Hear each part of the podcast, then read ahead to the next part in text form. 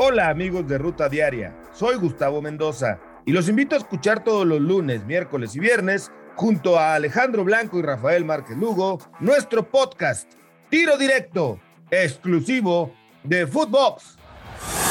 Esto es Footbox Today. ¿Qué tal Footboxers? Hoy 10 de mayo, Día de las Madres, te contamos las noticias que debes de saber. Listos los horarios liguilla. Este miércoles inician los cuartos de final del Clausura 2022, arrancando con el Atlético San Luis ante Pachuca en el Alfonso Lastras a las 7 de la noche. Después, el AME visita a Puebla en el Cuauhtémoc a las 9 de la noche. Para el día jueves, Tigres se mete al Estadio Azteca ante Cruz Azul a las 7 y Chivas recibe en el Estadio Akron a Atlas a las 9.05 de la noche. ¿Quién será el próximo campeón del fútbol mexicano? Rayadas quiere bicampeonato.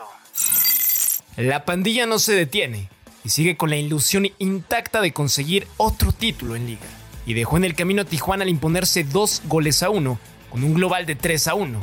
Con ello, las semifinales del torneo quedan claras. Rayadas ante Pachuca, quien dio la sorpresa ante el AME, y Tigres contra las Chivas los cuatro equipos que pelearán por la gloria.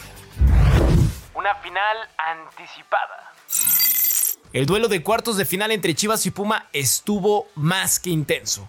La vuelta quedó 3 por 2 a favor de las rojiblancas y el global terminó 5 goles por 4. Chivas de esta manera elimina a Pumas que cae dignamente, lo que refleja que Karina Báez ha hecho un gran trabajo con Pumas, y las del rebaño consiguieron por cuarta ocasión su boleto a semis.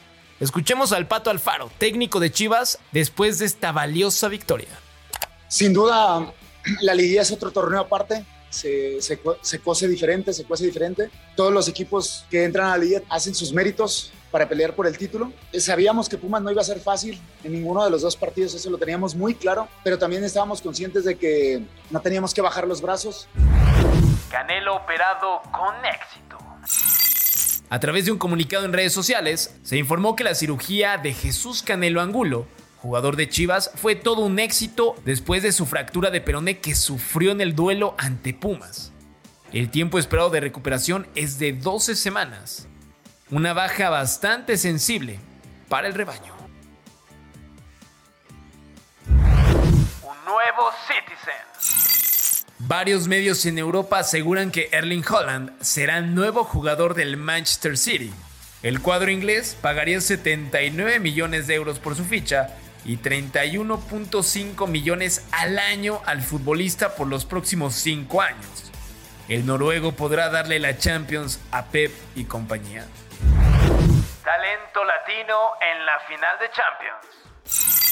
La cantante cubana estadounidense Camila Cabello fue elegida para abrir el show previo a que ruede el balón en el partido entre Liverpool y Real Madrid en París, en la gran final de la Champions.